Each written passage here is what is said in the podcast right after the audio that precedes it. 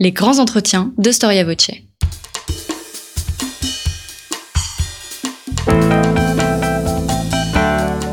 Une émission de la rédaction de Storia Voce.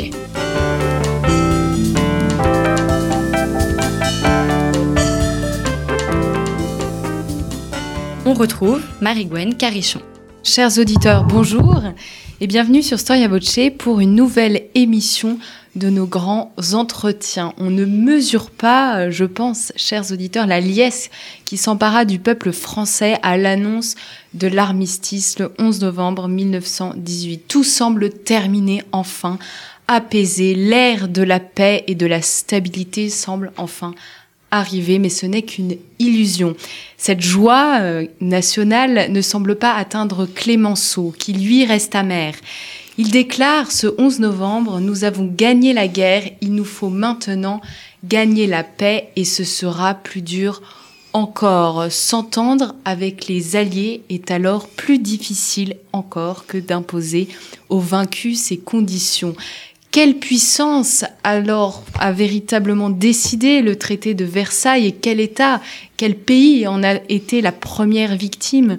Comment repenser l'Allemagne après cette défaite? Combien de temps les Français ont-ils mis à digérer cette victoire, cette paix? Nous recevons aujourd'hui Jean-Yves Le Naour, qui est historien de la Grande Guerre, qui vient nous parler de son dernier livre, euh, sorti aux éditions Perrin, 1919-1921, Sortir de la guerre. Bonjour Jean-Yves Le Naour. Bonjour. Jean-Yves le, Naour, le titre de votre ouvrage, c'est Sortir de la guerre 1919-1921. Une chronologie courte certes, mais c'est néanmoins, deux ans. Il a fallu deux ans aux Français, à l'État français, pour sortir de la guerre, faire la paix définitivement Eh bien pas du tout. Il a fallu sans doute beaucoup plus de temps. Euh, je pense que les Français ont mis 20 ans pour sortir de la guerre. Il a fallu attendre 1944 pour qu'il y ait un, autre après-guerre, pour que la France cesse de regarder en arrière, euh, qu'elle cesse de, de, de, d'entrer dans l'avenir à reculons, comme disait euh, Paul Valéry au début des années 20. C'est-à-dire que euh, la France en, en, en 1919 est écrasée par le poids des morts. Et ce sera le cas pendant toute l'entre-deux-guerres. C'est le temps, l'entre-deux-guerres, où les, les, monuments morts sont neufs. Euh, c'est le, temps où euh, toute la communauté euh, du village se réunit tous les 11 novembre autour du monument et puis on, répète comme ça mort pour la France. Les enfants qui sont là répètent mort pour la France. On, lit la longue liste, hein, la longue litanie des noms sur les monuments morts. Donc c'est une situation d'hypermnésie. On ne peut pas tourner la page comme ça. Et simplement 19-21, pourquoi j'ai voulu des frontières politiques, j'ai voulu euh, comment comment le monde, puisque la France finalement euh, est sortie de la violence, puisque la guerre continue après la guerre, et on va dire qu'en 21-22, euh, j'aurais pu dire 22, puisque les, les la guerre gréco-turque ça se termine en 1922, et c'est aussi un leg de, de la guerre. Euh, les armes se taisent globalement en Europe en 1921, donc on peut dire qu'à partir de ce moment-là, on entre dans une autre période. Mais vraiment pour les Français, on va dire, si on veut euh, culturellement être dans la guerre face à l'Allemagne, euh, quand, quand, quand en est-on sorti Peut-être 1923. Vous savez, avec l'intervention dans la Roure, c'est la dernière confrontation euh, directe euh, entre la France et l'Allemagne. Et en 1924, là, cette fois-ci, on en sort, on, est, on passe au traité, euh, c'est l'évacuation de la Roure, c'est, le plan d'Oves sur les réparations. donc, et, et puis on arrive à Locarno en 1925. Donc, donc il y a euh, la reconnaissance de l'Allemagne qui reconnaît les frontières avec la France. Donc là, on est dans une autre période, on, on, on commence à désarmer culturellement et on commence à sortir de la guerre dans, dans, dans, les esprits, à espérer que la guerre, que la paix, la paix sera pérenne. Mais en, en réalité, euh, effectivement, c'est une illusion. Alors le Clémenceau, lui, il est inquiet euh, dès, euh, dès, oui. dès l'armistice. J'en ai parlé dans l'introduction. Des seuls. Et alors pourquoi cette inquiétude qui a l'air quand même très vivace? On dit même qu'il aurait pleuré euh, face à sa fille euh, qui lui, qui elle se réjouit euh, oui. de la victoire et que lui reconnaît qu'il est malheureux. C'est ça, c'est le soir. C'est le soir du 11 novembre.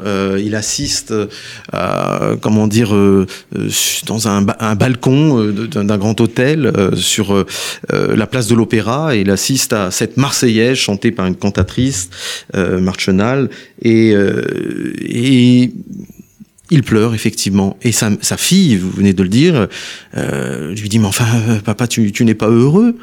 Et il dit non je ne le suis pas. Alors, il, ne va pas plus loin, il n'explicite pas sa pensée, il dit non, je ne le suis pas. Et hum, à un autre moment, on l'entend marmonner, tout ça n'aura peut-être servi à rien tout ça n'aura peut-être servi à rien. C'est incroyable parce que la France vient de gagner la guerre. Et euh, tout à l'heure, euh, en début d'après-midi, il était à la Chambre des députés, il était au Sénat et d'abord à la Chambre des députés. C'était l'ovation, tous les députés étaient debout. Euh, honneur aux soldats français, ces soldats qui resteront toujours les soldats de l'idéal, etc. Hier, soldats d'odieux, aujourd'hui, soldats de la liberté seront toujours les soldats de l'idéal, etc. Donc il y a une incroyable ferveur dans cette journée du 11 novembre et Clémenceau, lui, reste les deux pieds sur terre en se disant, et je vous l'avais répété, dans, dans vous l'avez dit dans, dans, votre introduction, il sait que maintenant il va falloir se mettre autour d'une table. Et c'est une chose de gagner la guerre, mais c'en est une autre de gagner la paix. Parce que pour se mettre autour de la table, la France n'a pas gagné la guerre toute seule. Il faudra donc débattre avec les alliés. Et les États-Unis et la Grande-Bretagne en priorité, euh, eh bien, euh, ils n'ont pas du tout les mêmes objectifs que la France. Et ils n'ont même pas du, n'ont pas du tout les, les, non seulement les mêmes objectifs, mais les mêmes craintes, les mêmes, euh, ils n'ont pas la même frontière. Euh, les États-Unis, euh, il y a l'Atlantique entre l'Europe euh, et, eux. la Grande-Bretagne, il y a la Manche. Ils n'ont pas la même inquiétude vis-à-vis -vis de l'Allemagne. La France, elle sait une chose, c'est que l'Allemagne, c'est son puissant voisin qui est bien plus riche, bien plus, bien plus industrieux, bien plus peuplé qu'elle. La France, c'est 40 millions d'habitants et euh, c'est pas la première économie d'Europe. De, L'Allemagne, c'est la première économie d'Europe et c'est 65 millions d'habitants. Il faut à tout prix assurer la sécurité de la France pour que la guerre ne revienne pas. Voilà, euh, ça c'est l'objectif français en fait. Depuis depuis depuis la, de, depuis 14, on peut dire qu'il y a euh, il y a trois, euh, surtout depuis 17, euh, trois choses que, que veut la France, c'est restitution, réparation, garantie. Ça, ça tient en, un slogan. Hein. Restitution, c'est l'Alsace-Lorraine. Réparation, bah, parce que il y, a, y, a, des destructions sur le sol français, il faudra trouver de l'argent pour euh, les relever. Et bon, en gros, qui casse paye? Ce principe, l'Allemagne l'avait admis. On pourra peut-être en parler des réparations. Et puis, euh, et puis enfin garantie. Et ça, c'est le gros morceau. Garantie de sécurité pour que la guerre ne revienne pas.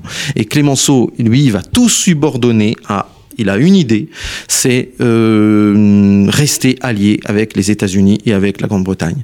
Euh, même mettre sur pied une alliance militaire. Hein, euh, ainsi isoler l'Allemagne et, l'Allemagne comprendra que si un jour elle veut chercher la revanche, elle aura à se frotter à la Grande-Bretagne et, et, aux États-Unis et pas seulement à la France. Donc tout céder euh, au maintien de l'alliance euh, franco-britannique et franco-américaine, et même la renforcer. Alors ça, c'est difficile, ça va être difficile. Évidemment, il va falloir négocier, il va falloir faire des compromis. Est-ce que la Grande-Bretagne et les États-Unis ont encore peur de l'Allemagne, sont encore inquiets sur le dénouement de la guerre, ou finalement c'est Clémenceau et la France qui euh, a le plus de risque d'être perdant, euh, notamment avec le traité de Versailles? Alors les États-Unis sont plus du tout inquiets. Euh, non, non, ils ont gagné la guerre. et, d'ailleurs, ils sont entrés en guerre. Bon, il y a plein de raisons. On pourrait débattre sur l'entrée en guerre des Américains, mais enfin, il y a aussi cette raison fondamentale, c'est qu'ils ont prêté énormément à la France et à la Grande-Bretagne. À un moment donné, il fallait pas qu'ils perdent la guerre, sinon ils retrouveraient pas leur argent. Donc là, ils sont tranquilles, ils retrouveront leur argent, et puis ils vont remodeler la carte du monde, etc. En fonction des grands principes du président Wilson, des grands principes wilsoniens, la SDN, cour d'arbitrage, liberté des mers, le droit des peuples, etc., pour qu'il n'y ait plus jamais la guerre. Mais derrière, il y a aussi une idée, c'est la liberté du commerce américain, c'est aussi les intérêts américains, etc., que Wilson a en vue. La Grande-Bretagne, elle aussi, aucune inquiétude. Elle a obtenu tout ce qu'elle voulait. Euh, L'Allemagne lui contestait son rôle de numéro un et euh, voulait sa place au soleil. Elle voulait une grande flotte euh, militaire, une grande flotte commerciale, et elle voulait donc des colonies, elle voulait des points d'appui et voulait devenir une grande puissance mondiale et pas seulement une grande puissance européenne. Et c'est donc la confrontation, la guerre de 14-18, c'est aussi la confrontation entre Londres et Berlin sur cette question. Eh bien, c'est terminé. La, flotte militaire a été donnée à la Grande-Bretagne. Enfin, elle est, captive en, Écosse. La, veille de la signature du traité de Versailles, elle préféra se, se, saborder plutôt que d'être euh, partagée entre alliés ou confiée à la Grande-Bretagne. Mais actuellement, elle est captive. Donc, il n'y a plus à avoir peur de l'Allemagne sur euh, sur l'eau. Et puis euh, sa flotte commerciale, c'est un petit peu la même chose. Hein, D'ailleurs, il faudra qu'elle cède un certain nombre de, de, bateaux. Et elle a perdu ses colonies, voilà, qui seront partagées entre la France et, et, la Grande-Bretagne. Donc ça y est, l'Allemagne ne peut plus avoir d'ambition mondiale, ses ambitions sont purement européennes. Donc pour, les, pour la Grande-Bretagne, c'est une affaire réglée. Le problème pour la Grande-Bretagne, c'est la France C'est, ça, ça, paraît complètement fou hein, d'entendre ça. La France, qui a 40 millions d'habitants, qui est le pays euh, martyr dans cette guerre, qui a des destructions sur son sol, qui a un million et demi de morts. Et euh, pour la Grande-Bretagne, c'est elle le problème, parce que vous savez, vous avez cette fameuse théorie de l'équilibre européen qui a toujours conduit la diplomatie euh, britannique jusque jusque là. Et c'est une stratégie euh, qui, qui, était peut-être opérante au 19e siècle, mais qui montre son aveuglement au début du 20e siècle, qui ne voit pas que l'Allemagne euh, bah, euh, risque de préparer sa revanche. Non, son, son problème, c'est la France est en situation de force d'hégémonie sur le continent européen. C'est vrai qu'elle elle, elle forme les armées tchèques, euh, polonaises, euh, elle les conseille, elle, euh, elle établit des alliances diplomatiques, commerciales avec la Pologne, avec la Tchécoslovaquie, avec la Yougoslavie, avec la Roumanie, etc. Et donc, Oh là là, mais elle, est très. C'est Napoléon, c'est Napoléon qui est de retour. Et, je vous assure que le mot Napoléon revient dans la presse britannique. Il y a vraiment euh, une lecture, euh, une lecture peut-être euh, francophobe, peut-être une lecture nationaliste britannique, qui n'a pas compris que la France n'était plus celle de Napoléon. la France a été terrorisée en 1919, 1920, 1921, la France est terrorisée par l'éventuel retour de la guerre et elle est obsédée par l'idée comment museler l'Allemagne, comment la contrôler. Et la Grande-Bretagne ne comprend pas cela.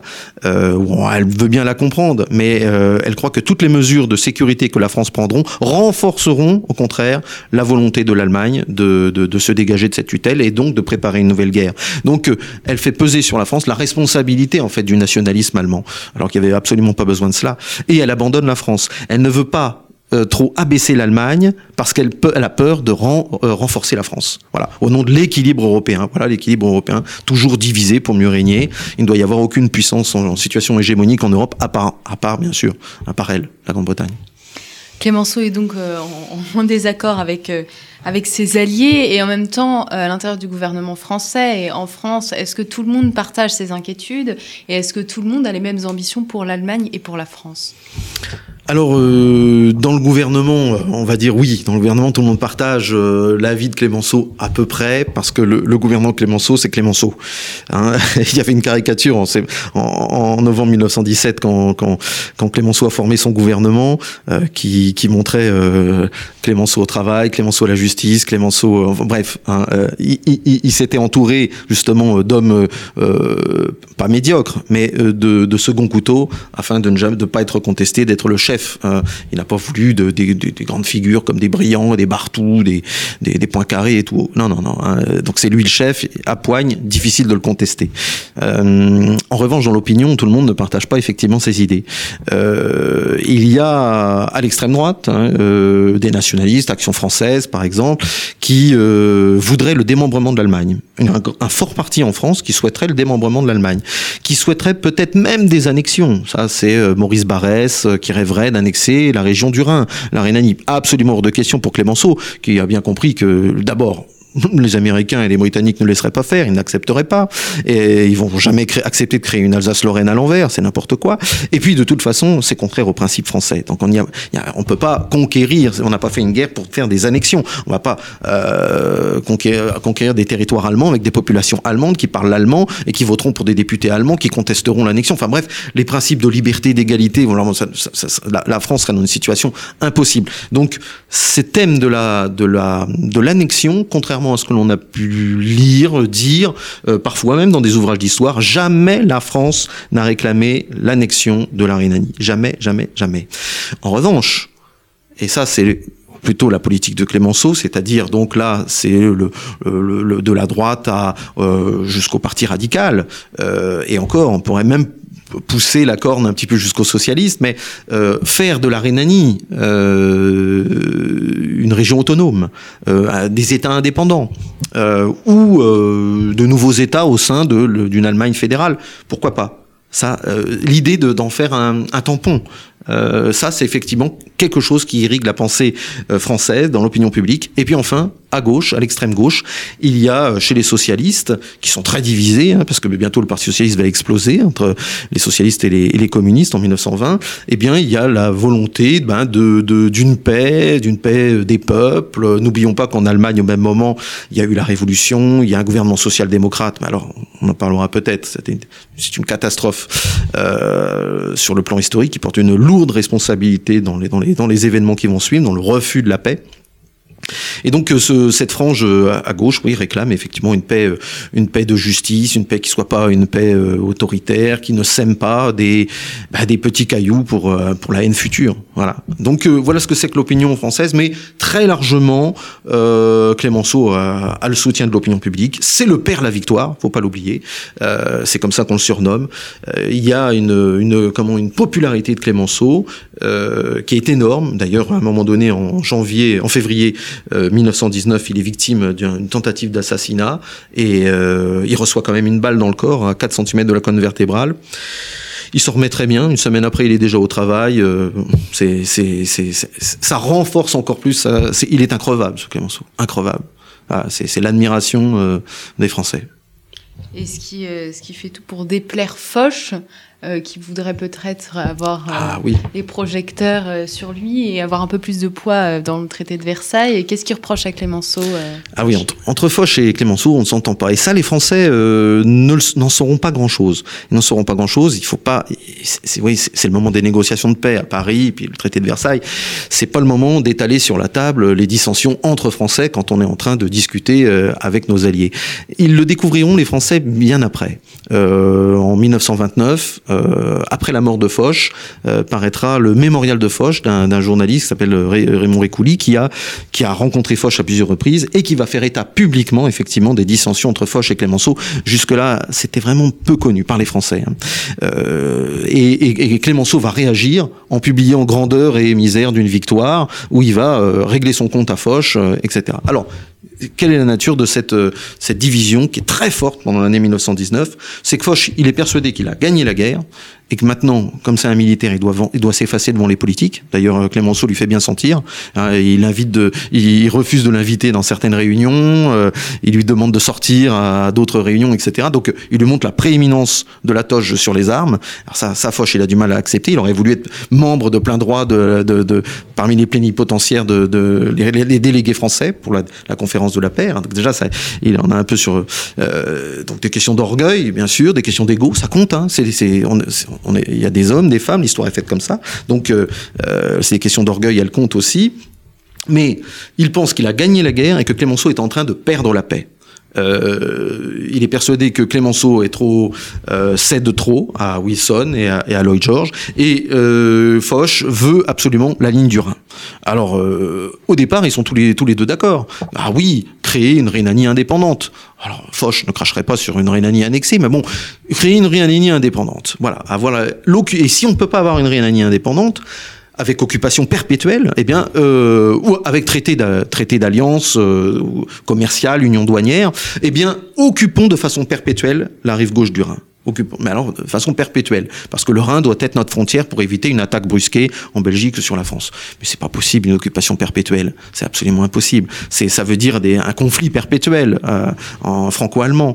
Euh, donc euh, Clémenceau, lui, il va, il va militer pour le, le plus, pour une occupation la plus pérenne possible. Ce qu'il va obtenir, c'est jusqu'en 1935. C'est déjà beaucoup d'ailleurs. Jusqu'en 1935, euh, il y aura trois phases d'évacuation. Euh, mais on, il n'obtient pas plus. Il n'obtient pas l'occupation pérenne. Il n'obtient pas la formation d'un État indépendant euh, parce que Clémenceau, parce que Lloyd George et, Wilson disent mais attendez, c'est des c'est des Allemands. Pourquoi on va créer un État, euh, un État indépendant, un État autonome, un État tampon? Hors de question, au nom du droit des peuples à disposer d'eux-mêmes. Alors bien sûr, il y avait des autonomistes, il y avait même des indépendantistes en Rhénanie, et ils étaient même puissants en 1919, mais euh, ils, semblaient un peu trop, trop liés à la France, et la France, euh, pour les Anglais et les Américains, donnait l'impression de les manipuler, ce qui n'était pas le cas. Euh, bien sûr, la France, elle les encourageait, mais elle, elle, ne les manipulait pas, et elle a Elle a peut-être raté le coche. Elle a peut-être raté le coche. Oui, oui. Elle a cru que le temps euh, fonctionnait pour elle, puisque vu qu'elle était là pour 15 ans, euh, de, de, 1920 jusqu'à 1935, eh bien, elle aurait le temps d'encourager les séparatistes. Et puis à un moment donné, il y aurait peut-être un référendum, etc., etc., qui prononcerait l'indépendance, bref, ou l'autonomie. Mais ça ne s'est jamais produit. Ça a été tout le contraire, en fait. Euh, c'est en 19 que l'indépendantisme, l'autonomisme est très fort, et puis ensuite, il régresse. Oui. C'était des Allemands, voilà. C'était des Allemands. C'est normal qu'ils veuillent rester dans l'Allemagne. Est-ce que la France a perdu notamment euh, du fait de, euh, des négociations, dès le début des négociations euh, du traité de Versailles? Est-ce qu'on peut dire qu'elle s'y est mal pris, qu'elle a bâclé ses négociations ou qu'elle s'est retrouvée perdante du fait d'un contexte voilà, postérieur oui. au traité de Versailles? Alors c'est un peu les deux, mais, mais en revanche il n'y a pas de paix bâclée. Euh, on lit cela souvent, une paix bâclée, Versailles, etc. Euh, euh, les accusations contre Clémenceau. Non, non, non. Il y a des commissions et des sous-commissions et des travaux. il y a qu'à regarder les PV, mais toutes les toutes les questions sont abordées. Euh, il y a des experts. On a, des centaines d'experts. Euh, je crois que, que, Wilson vient avec 400 experts. Enfin bon, des géographes, des historiens, etc. Parce que pour refaire la carte de l'Europe selon, selon les nationalités, c'est pas évident en Europe centrale, Europe orientale, etc. Surtout Donc, en ce moment où euh, les nationalismes éclatent et que les frontières... Ah oui, oui, euh... ah oui c'est ça. C'est que on a, on a aussi l'impression, a posteriori, qu'il y a quatre grands autour de la table, ou trois grands, Lloyd George, Clemenceau et, et Wilson, Orlando l'italien, quatre si vous voulez, les Big Four ou, ah, ou, ou, les trois grands, et qui décident de tout. Mais vous avez raison de, signer, de, de dire qu'il y a aussi tout un tas de, de les petits peuples qui reprennent leur indépendance, la Tchécoslovaquie qui apparaît, la Pologne qui ressuscite, etc. Et, qui ont des ambitions propres. Et on les contrôle pas toujours. Et tout d'un coup, il, voilà la Pologne qui décide de faire la guerre, d'entrer en guerre en Ukraine, d'entrer en guerre contre la Russie, d'avaler un morceau de la Lituanie. Ah, on se retrouve euh, à, Paris, on est, on est aussi spectateur de ça. Faut pas croire que les trois grands, ils possèdent absolument euh, tout l'avenir du monde dans les mains. Ils sont pas toujours euh, obéis. Où ils ne veulent pas toujours se faire obéir aussi. C'est, la France a tenté de, de, par exemple, de protéger la Pologne dans, euh, parce qu'elle voulait s'en faire une alliée hein, de revers contre l'Allemagne.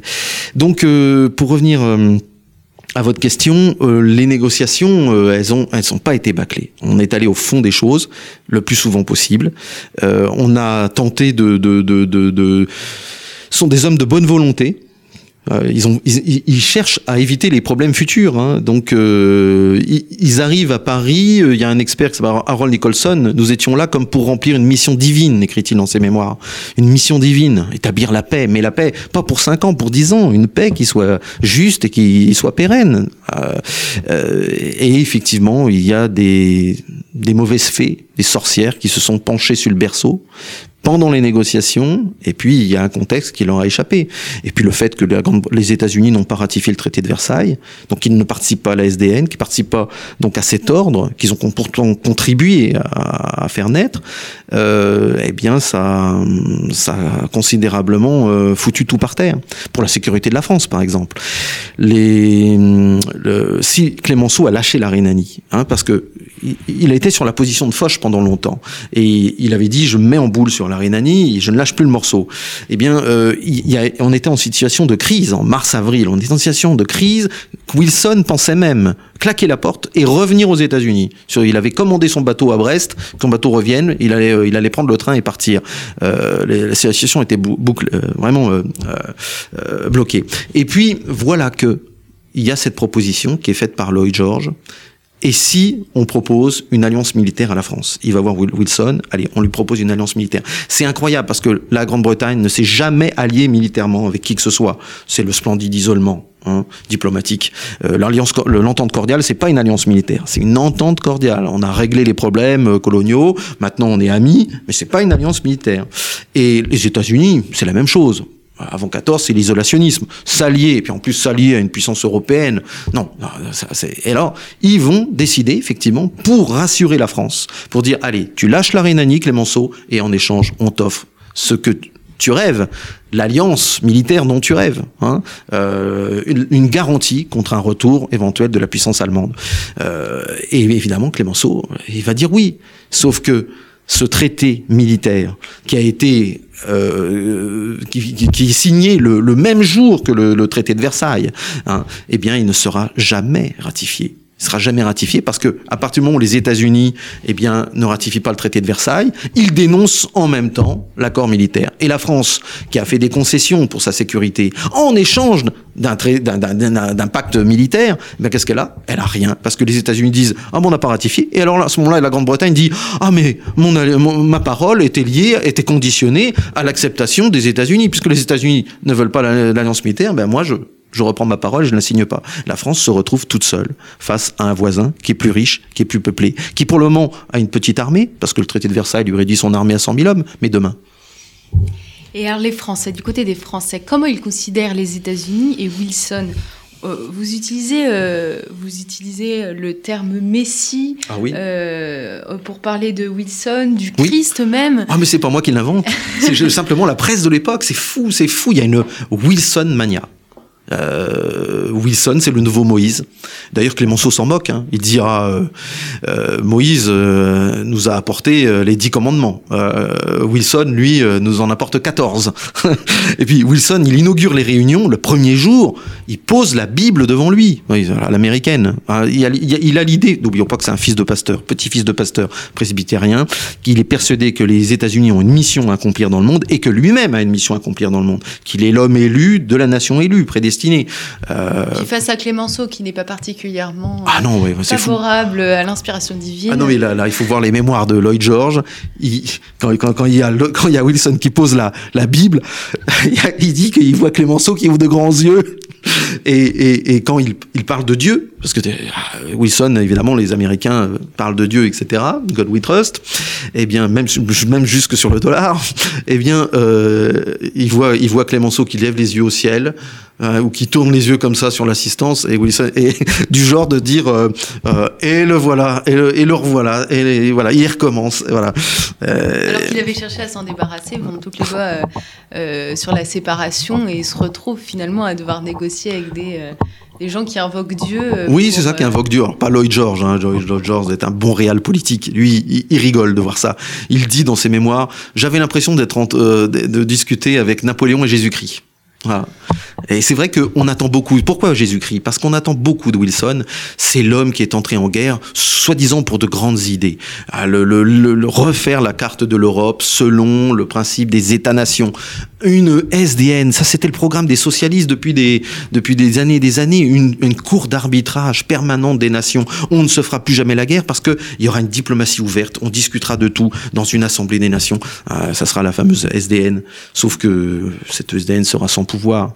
Ah, ça c'est ça c'est le grand drame. Et, et, et encore une fois, c'est pas la faute de la France. Ça, la France avait un projet de SDN qui était euh, bien plus efficace que celui le projet américain, qui était un projet de SDN gendarme. Mais Wilson l'a torpillé parce que Wilson n'avait pas euh, une majorité pour faire valider le, le, traité de Versailles et ce projet de SDN. Il avait des républicains qui avaient gagné les élections en novembre et il fallait tenir compte de la vie des républicains. Lui était démocrate.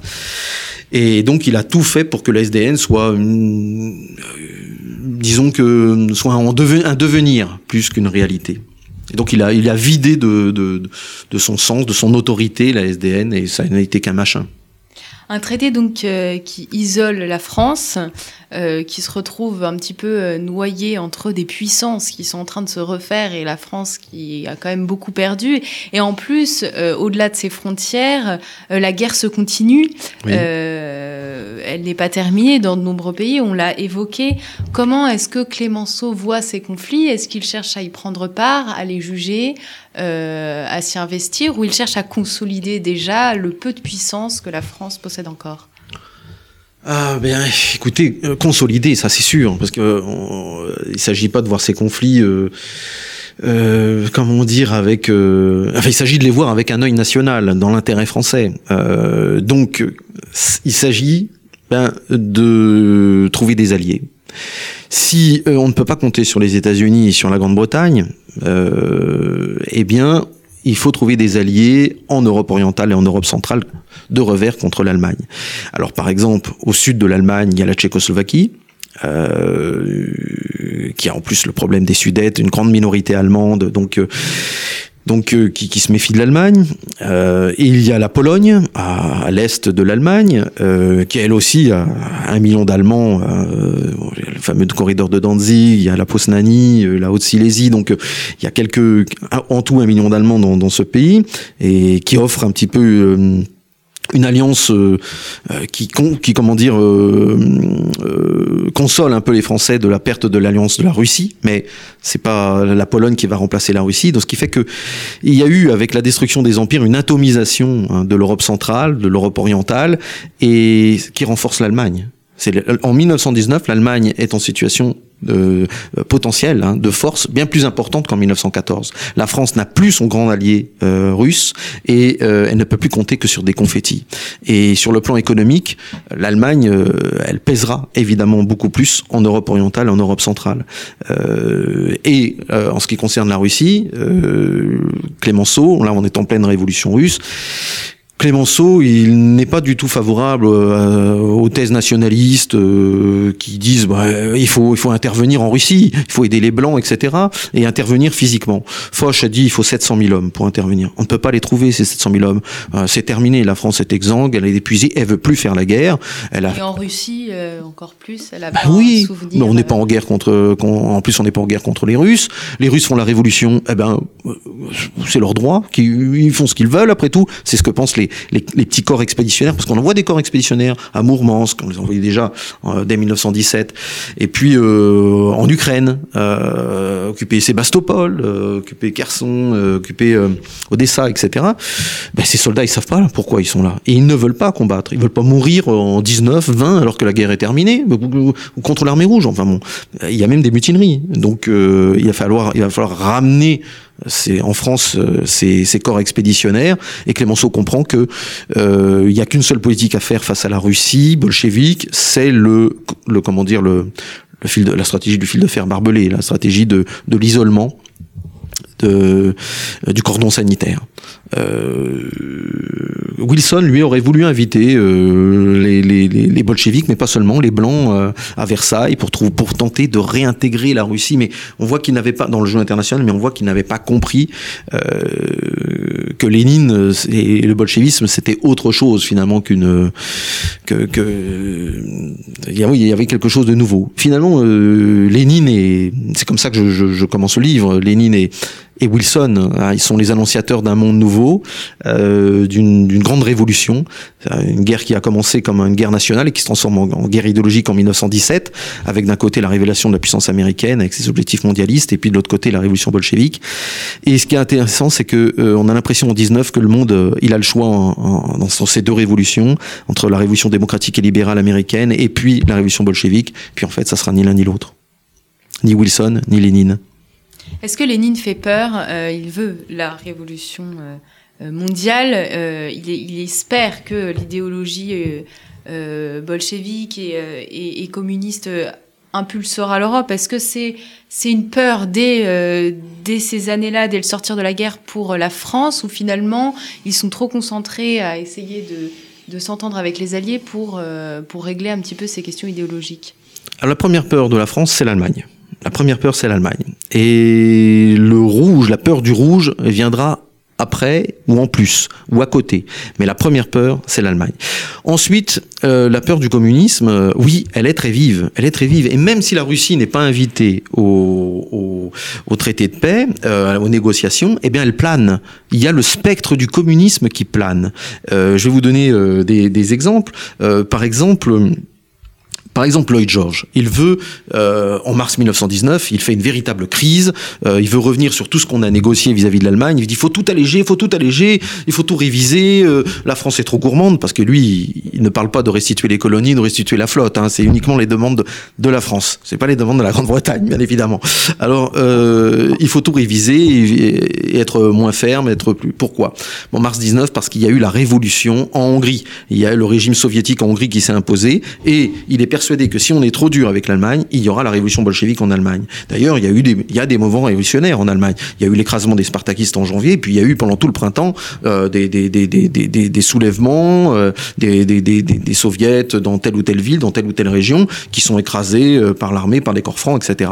Et, donc euh, la, la, perspective révolutionnaire, elle est, euh, elle est, elle est possible en Allemagne.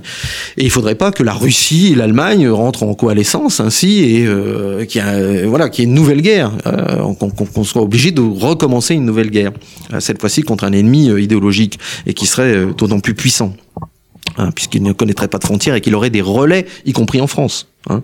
Euh, donc pourquoi donc mars 1919 euh, On voit bien que la Russie et le communisme, la Russie n'est pas invitée, les bolcheviks sont pas, les bolcheviks sont pas invités, et pourtant la question hein, de, de, du risque de, de basculement de l'Allemagne fait que on débat d'une possible atténuation des mesures du traité de Versailles. Un autre exemple, on a laissé à l'Allemagne une armée de 100 000 hommes. Mais euh, les Français ne voulaient pas que l'armée conserve, que l'Allemagne conserve une armée, parce que euh, cette armée même réduite à 100 000 hommes, ce sera une armée d'officiers qui, le jour où l'Allemagne voudra rétablir une armée hein, ce sera le cas en 1935 avec Hitler, eh bien, cette armée de 100 000 hommes, eh bien, ce sera une armée de cadres. Euh, elle, elle, aura tous les cadres euh, elle, euh, pour, pour, pour relancer une armée de conscription, hein, pour former des, des, millions et des millions d'hommes. maintenir une armée, c'était c'était un risque. Et les députés français avaient tous, tous, tous fait pression sur Clémenceau. Tous. Il y avait une unanimité pour que l'Allemagne n'ait plus d'armée. Et pourtant, on va lui maintenir une armée. Mais pourquoi? Bah à, cause, à cause du communisme, par la peur. Et Clémenceau va se défendre devant le Sénat en, au moment de la ratification du traité de Versailles en disant je ne veut pas qu'il y ait un deuxième pays communiste en Europe. Hein Donc euh, il fallait laisser à l'Allemagne une armée pour pouvoir écraser son peuple en cas de soulèvement. Sauf que euh, cette armée, on sait très bien à quoi elle servira. Ce sera une armée de cadres. Euh, on voit bien dans si on avait détruit le, le complexe militaro-industriel allemand, eh bien l'histoire aurait pu être tout autre. Il se passe des choses en Italie également? Ah oui, alors parce que ça aussi c'est un autre aspect. Là, on a parlé de la France vis-à-vis -vis de la Révolution, donc il y a une, on a l'impression vraiment qu'un qu qu ennemi en remplace un autre. Mais euh, pour tous les États vaincus euh, ou qui sortent de la guerre, euh, la, la, révolution est une, est une séduction, hein, après toutes ces souffrances, euh, après cette idée que c'est l'impérialisme qui a produit la guerre, etc., que certains se sont enrichis, cette aspiration à une société sans classe, ce phare qui s'est élevé en, du prolétariat qui s'est élevé à, l'Est, fait que euh, la révolution, elle, elle, elle, embrase la Bulgarie en, en 1918, euh, bon, elle est terrassée, elle embrase la Hongrie en, en, mars 1919, ça va durer 100 jours, elle embrase l'Italie en 1920, c'est le fameux Biennio Euh, avec occupation des terres par les, pays, les, les paysans, parce qu'il y a des structures agraires de grandes, grandes propriétés, la Tiefundia, et les paysans vont occuper les terres, les ouvriers vont occuper les usines, et, à un moment donné, l'État est complètement paralysé. Mais il n'y a pas eu de Lénine italien pour euh, s'emparer euh, du pouvoir. Non seulement il n'y a pas eu Lénine italien, mais c'est même tout le contraire. Le Parti socialiste italien a tout fait pour ra ra ramener les paysans et les ouvriers au travail, et le syndicat, la CGT, a tout fait également pour éviter la révolution. Euh, le thème, c'était, euh, enfin, leur, leur, justification, c'était nous ne sommes pas prêts, nous ne sommes pas prêts, euh, il faut, il faut plus de temps, nous n'avons pas la majorité, etc., etc. En fait, avec ces positions, ben, ils ont laissé passer le temps, et à un moment donné, il y a une démobilisation, et, et là, eh bien arrive la, la contre-révolution, le fascisme, les, les, les squadristi, et, et partout c'est pas seulement en Italie. Bien sûr, en Italie, ça va se traduire par le fascisme, euh, qui est une contre-réaction musclée, mais pas seulement, qui est aussi un régime euh, révolutionnaire, avec un, qui veut un homme nouveau dans une société nouvelle. Mais dans toute l'Europe, euh, le communisme va servir, la peur du rouge, du communisme va servir d'épouvantail euh, pour euh, mettre en place des régimes autoritaires, des dictatures, euh, des dictatures militaires, des, des des, des, monarchies autoritaires, mais bref, il n'y a qu'une seule démocratie finalement dans, dans, dans, tous ces empires qui ont éclaté, ces États qui ont ressuscité ou qui, qui viennent de renaître, c'est la Tchécoslovaquie, une démocratie parlementaire, c'est le seul pays. Alors quand en 18 la guerre se termine, on dit ce sera la der des der, euh, il y aura la, les États-Unis d'Europe, il y aura la démocratie partout, il y aura des républiques sœurs. Ben voilà, en, en 21, euh, l'Europe, euh, les armes se taisent enfin en Europe. Il y a eu autant de morts entre 18 et 21 euh, qu'entre 14 et 18. Euh, évidemment pas en France, hein, euh, mais euh, dans, dans l'est de, dans, surtout en Russie. Et, et, et la démocratie, on pensait qu'elle allait s'étendre partout. Ben en 21, c'est tout le contraire. Il n'y a que la Tchécoslovaquie qui est qui se situe dans le champ démocratique. Donc c'est un ratage euh, complet finalement toute cette histoire. Et tant de, tant de petites puissances, de petits pays qui n'attendent qu'une chose, euh, c'est qu'on rallume, euh, qu'on rallume leur haine et leur rancune et qu'ils puissent régler euh, leur compte un peu plus tard dans le siècle. Et est-ce qu'on peut dire que, que finalement c'est cet échec de la paix, si on peut parler d'échec de la paix et de la négociation, qui a provoqué le second conflit mondial les raisons sont plus vastes Oui, alors les raisons sont, plus vastes. Bien sûr qu'il y a des éléments. C'est une paix qui est ratée. Hein. Tout le monde, tout le monde. Ça, c'est ça, c'est certain. Cette paix, cette paix est ratée. Mais on lit trop souvent et on entend trop souvent qu'il y a un continuum entre 14 et, et entre 19 et, et 39. Et, et les choses sont un peu plus compliquées que cela. Les choses sont plus compliquées. Euh, D'abord, il y a la crise de 29 il y a la crise de 29. Euh, on va dire que la situation est tendue en Europe, notamment entre la France et l'Allemagne, jusqu'en 23-24. Et euh, ensuite, tout s'apaise. Et, d'ailleurs, le parti nazi, euh, il fait même pas 3% des voix en 1928. Même pas 3% des voix en 28. Et pourtant, il va faire 6 millions... Euh, pardon, il, fait 30, plus de 30, 32, 35% des voix en 32. Donc, qu'est-ce qui s'est passé entre ces deux dates? C'est pas le traité de Versailles. Entre ces c'est la crise de 29 qui a propulsé Hitler au pouvoir. Donc, euh, voyez bien que la responsabilité du traité de Versailles, elle est peut-être en, second. C'est d'abord la crise de 29 qui a, amené Hitler et donc la volonté euh, de guerre euh, en Allemagne. Mais Hitler n'aurait pas pu triompher et n'aurait pas pu séduire un pays euh, qui, qui, s'est embourbé dans la crise si il n'y avait pas cette immense frustration. Et si on n'avait pas menti aux Allemands, car on a menti aux Allemands. Et c'est un mensonge qui a coûté cher à l'Allemagne, qui a coûté cher à l'Europe, qui a coûté cher à l'humanité. Parce que les militaires allemands n'ont jamais dit qu'ils ont gagné, qu'ils avaient perdu la guerre. Ils ont toujours dit nous, nous, non, on n'en a pas perdu la guerre. On a juste demandé la paix sur la base des 14 points Wilson parce qu'on en avait assez de la guerre. On voulait, on voulait un match nul. On avait gagné à l'est contre la Russie, on avait fait un match nul à l'ouest. Et après, voilà la paix qu'on nous impose, une paix de capitulation. C'est un scandale. Nous n'avons pas perdu la guerre. Et les Allemands sont persuadés, ils n'ont pas perdu la guerre. Donc cette paix, elle est inacceptable. Les réparations, c'est inacceptable. La responsabilité de la guerre, c'est inacceptable. Les mutilations territoriales, c'est inacceptable. Ah oui, hein, on lit, on lit dans, dans, dans, dans, des fois même dans, sous la plume d'historiens que l'Allemagne a été mutilée, elle a perdu plus de 10% de sa population, 13% de son territoire, blabla. Mais qu'est-ce qu'elle a perdu? Elle a perdu l'Alsace-Lorraine. Hein Est-ce que c'était un territoire allemand? Fallait peut-être demander l'avis aux Alsaciens lorrains. D'ailleurs, on a vu euh, un, une forme de plébiscite euh, de retour à la France en 1919 euh, de, la popula de la part de la population. C'est des kermesses à n'en plus finir, etc. Elle a perdu des territoires danois qui sont revenus au Danemark. Est-ce que c'est injuste que des territoires danois qui avaient été pris par Bismarck en 1864 reviennent au Danemark? Elle a perdu des territoires qui étaient polonais. Hein, euh, et qui sont revenus à la Pologne euh, parce qu'on a pris des territoires. La Pologne a ressuscité avec des territoires qui étaient à la Russie, à l'Autriche et à, l'Allemagne. Et, bon, euh, et, et, et, cette paix que l'on dit un diktat, euh, je suis pas là pour défendre la paix de Versailles, mais on, on l'accable tellement pour dire qu'elle est responsable de la Seconde Guerre mondiale. On dit que c'est un diktat, c'est-à-dire une paix imposée. Eh bien, il n'y a pas une paix il n'y a pas une paix jusque-là qui, euh, pour laquelle on a autant demandé l'avis des populations concernées. Cinq référendums. Cinq référendums. Oui, on ne demande pas l'avis au gouvernement allemand, mais on va organiser cinq référendums pour, dans les régions contestées pour savoir si, oui ou non, vous voulez être allemand ou devenir. Voilà. Par exemple, euh, en, en, Pologne, euh, la région de Marienwerder, Allenstein, les, les, les, populations ont voté et ils ont voté pour être rattachés, pour être allemands et rattachés à la Prusse orientale. Donc, ils ne sont pas devenus polonais. Voilà. Il y avait une vraie volonté, en fait, d'avoir l'adhésion des, des, populations. Mais oui, c'est un, c'était qu'on on était dans une époque, bah, c'était l'époque, c'était plus l'époque où on annexait en et puis voilà, on avait gagné la guerre, on annexait et puis on avait gagné la guerre, on imposait un tribut. Non, c'est plus comme ça. C'est il euh, y a les peuples qui sont entrés, euh, qui ont fait irruption. On est à l'âge, on est à l'âge démocratique et, donc il faut tenir compte de la vie des peuples. Donc référendum euh, en Pologne, référendum en Haute-Silésie, référendum dans la Sarre, référendum Pen et Malmedy. C'est c'est une succession de référendums euh, pour pour établir la paix la plus juste. Mais cette paix ne sera jamais acceptée parce que les Allemands n'ont pas perdu la guerre. Mais alors s'ils n'ont pas perdu la guerre qu'ils se retrouvent avec une paix comme ça, c'est qu'ils ont été trahis. Donc il y a le thème du coup de poignard dans le dos, etc. De ceux qui ont fait la révolution, euh, et donc les juifs, les socialistes, les démocrates, etc., etc.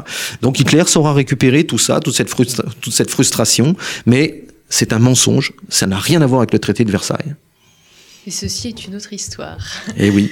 Merci beaucoup, euh, Jean-Yves Le Naour, euh, de nous avoir parlé euh, de cette période qui est souvent, on a l'habitude qu'on connaît peut-être un peu moins. Et puis, comme vous l'avez bien expliqué, on a beaucoup d'idées, beaucoup de préjugés. On érige en symbole le traité de Versailles, peut-être parce que par facilité, au lieu de chercher à comprendre ce qui s'est réellement passé.